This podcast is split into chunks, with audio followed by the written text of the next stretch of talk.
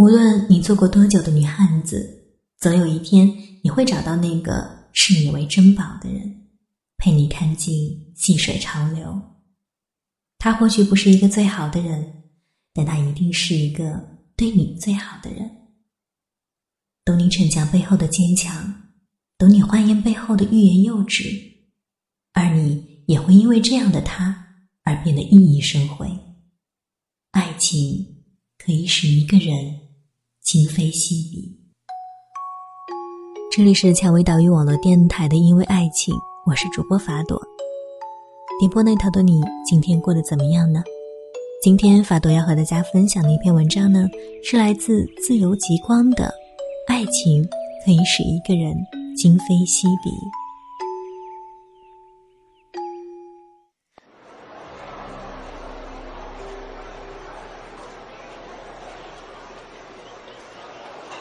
我第一次认识女汉子姐姐是在高中入学时的誓师大会。女汉子姐姐以全市第一的身份成为了学生代表，在几千人面前慷慨激昂、意气风发。她从台上走下来的时候，恰好经过我身边。我趁这个间隙仔细打量了一下女汉子姐姐，一头清爽的短发，长裤的裤脚挽到脚腕，英气逼人。帅过我所见过的每一个男生，我隐约觉得连眼前那片夏日里光滑灼灼的芍药，都显得逊色。女汉子姐姐呢，没有辜负她的雅号，爷们儿的无以复加。她的成绩一直是全校第一，运动会的时候可以跑五千米。班里的桶装矿泉水没有了，按惯例总是男生去抬。女汉子姐姐在排值日名单的时候。把自己的名字也写了上去。那个年纪的男生们精神正旺盛，老是管不住，但他们都听女汉子姐姐的。那时候啊，班里最漂亮的女生总是受到一枚爱把头发吹得根根直立的高年级男生的骚扰。有一次，男生追到班里来，女生向女汉子姐姐求助，女汉子姐姐走出去，不知道用了什么方法。总之呢，那名高年级男生。再也没有出现过了。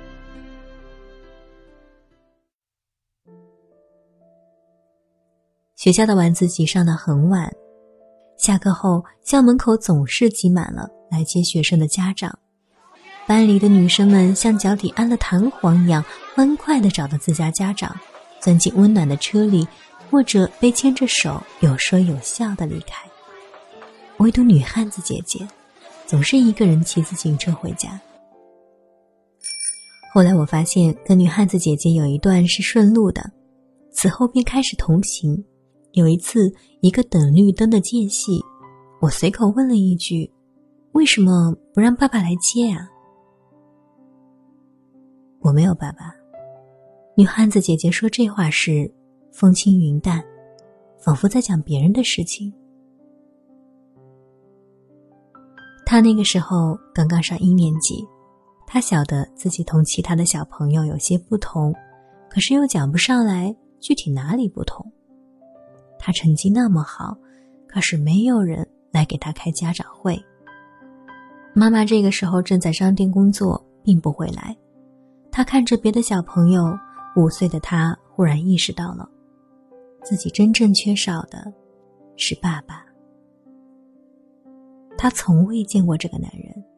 家里面也没有这个人的影像，相册中的照片总是缺着一个人。家长会结束后，他没有直接回家，在学校的小篮球场边的台子上俯身写作业。天黑下来，他动作很慢的收拾书本，忽然听到妈妈呼唤他名字，略带哭腔的声音。他应了妈妈，妈妈跑过来。结果太过急促，摔在了地上。他跑过去要把妈妈扶起来，可是五岁的女汉子姐姐那样小，那样无能为力。妈妈的眼泪掉下来了，她也哭。妈妈，没有人来给我开家长会。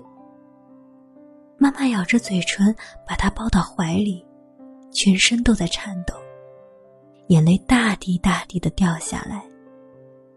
害怕了起来，对妈妈讲对不起，说再也不会这样了。妈妈只是一个劲儿的摇头，一个劲儿的哭。你只是一个小女孩。那个时候的女汉子姐姐想：如果我不是一个小女孩的话，妈妈就不会这么难过了吧？就是那一天，我决心成为一个男孩子。女汉子姐姐讲着话，一旁经过的汽车从车灯里射出两条光线，扫过她的脸。女汉子姐姐的表情很平静。仿佛她眼中的那些星星点点的波光都是假的。绿灯亮了，女汉子姐姐第一个踩动了自行车，风灌进她的校服外套里，让她的肩膀有着不真实的伟岸。我跟在后面看着女汉子姐姐平时坚毅的不得了的背影，第一次发现，那线条也是柔和的。高二的那一年。女汉子姐姐开始住校，也不常回家。她说家中又来了一个男人，喜欢温和的笑，是好脾气的样子。有那个男人在，妈妈再也不需要他的保护了。女汉子姐姐虽然表现得很随意，但脸上也有一丝不自知的黯然。就在住校的这一年，女汉子姐姐喜欢上了自己的同桌。那个男孩子高高大大，成绩好却很顽皮，虽然不用功，可是聪明的很。上课的时候总是在睡觉，考试的时候却总是能拿到高分。篮球打得也非常棒，人也帅。有一次，同桌代表学校去参加篮球比赛，走了一个星期。数学课我困得快要睡过去了，却被手机震醒。我避开老师的视线，偷偷把手机拢在袖子里看，是女汉子姐姐发来的短信。她说：“极光，你说他什么时候回来呢？”我回过头，女汉子姐姐看着自己身边那个空空的位子，愣愣的出着神，手上的笔连笔帽都没有取下来，她也没有发觉。等同桌回来学校，女汉子姐姐。开始对他很好很好，每次他打篮球都会有一瓶水放在桌上，每次他不交作业都会有人模仿他的字迹帮他交一份上去。可是时间就这样不紧不慢的过去了，同桌并没有像我想象的那样感动到跪下来向他求爱。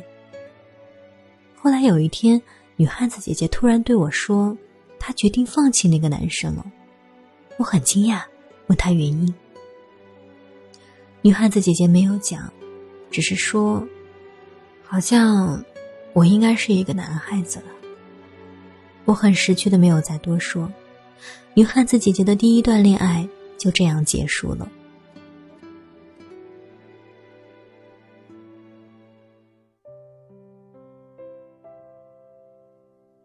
高三毕业，女汉子姐姐考去了上海某所重点大学。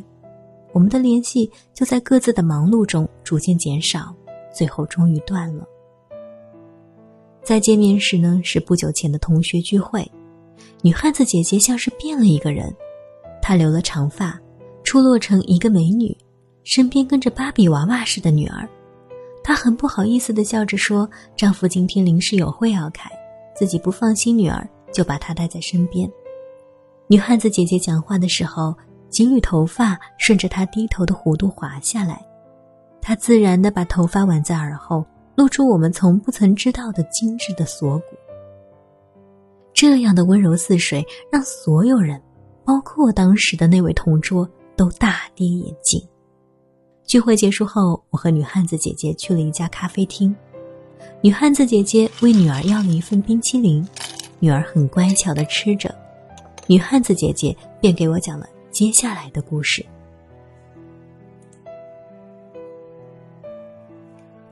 那所大学是知名的理工学校，女生少得可怜。样貌秀丽且性格开朗的女汉子姐姐，却没有多少人敢追求。她太强了，第一年进学校就被允许自己研究课题，还拿到学校的特殊奖学金。这个时候，她却爱上了自己的导师。那个三十岁未婚的中年男子，而爱上他的理由呢，近乎荒诞，仅仅是因为某一次做一个比较危险的实验，导师不肯让他一个人做，而是亲自去帮他。当时女汉子姐姐就说：“老师，我一个人做就好。”那个温柔的上海男人笑笑说：“ 怎么可以让你自己做？彤彤啊，你是个女孩子，怎么能做这么危险的实验呢？”女汉子姐姐听了这句话，眼里莫名的有了泪水。可她依旧是努力的睁大了双眼，把眼泪憋了回去。这是第一次有一个人这样叫她的名字。于是这四年便只跟了这一个导师。大三的时候，女汉子姐姐主动跟导师告白，这个男人似乎也是喜欢他的，两人便开始交往。大四毕业后，女汉子姐姐得到留校资格，跟导师顺利结婚，生下一个女孩子。女汉子姐姐说完，动作轻柔的为她口中的那个女孩子擦拭嘴角，眼中尽是满足。我看着女汉子姐姐，有种感动由衷的从心里冒出来。我们喝完咖啡，她的丈夫来接母女二人，一家人仿佛模范家庭的标杆。走出咖啡馆之前，女汉子姐姐告诉我，在她还喜欢同桌的时候，有一天晚上，她本来已经回宿舍了，可是忘记带东西，便折了回去。结果听到同桌跟他的哥们儿的谈话，他哥们儿开玩笑说：“女汉子姐姐待他这么好，一定是喜欢他了。”结果他竟然说：“啊，我只当那是个男孩子而已。”他回去宿舍，躺在床上。眼睛睁得大大的，眼泪不由自主的流出来。第二天醒过来，虽然眼睛是肿胀的，可是他依旧笑着面对所有人。她是所有人眼中永远也不会被打败的女汉子姐姐。极光，你知道吗？我曾经以为，我就真的只能做一个男孩子了。这句话就像落在颈间的一根头发，很细微，却让我难受极了。她丈夫的车停在门口，那是个跟女汉子姐姐的描述里一模一样的男人，举手投足之间都透着对女汉子姐姐的温柔和宠爱。车开动起来，女汉子姐姐透过后车窗朝我挥挥手，我也抬起手臂向她挥动。我知道。女汉子姐姐终于成了一个女孩子。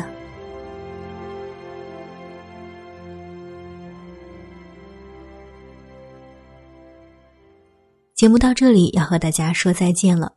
想要收听更多精彩节目，可以在百度搜索“蔷薇岛屿网络电台”，使用官网三 w 点 rosefm 到 cn 进行节目收听。关注我的个人主页，给我留言，也可以通过手机下载喜马拉雅手机客户端。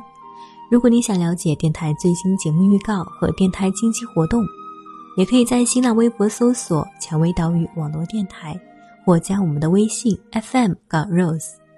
如果想要咨询应聘相关问题及推荐文章，可以加我们的官方 QQ 二四四二七六零六二二，或者是招聘群幺四六幺七五九零七。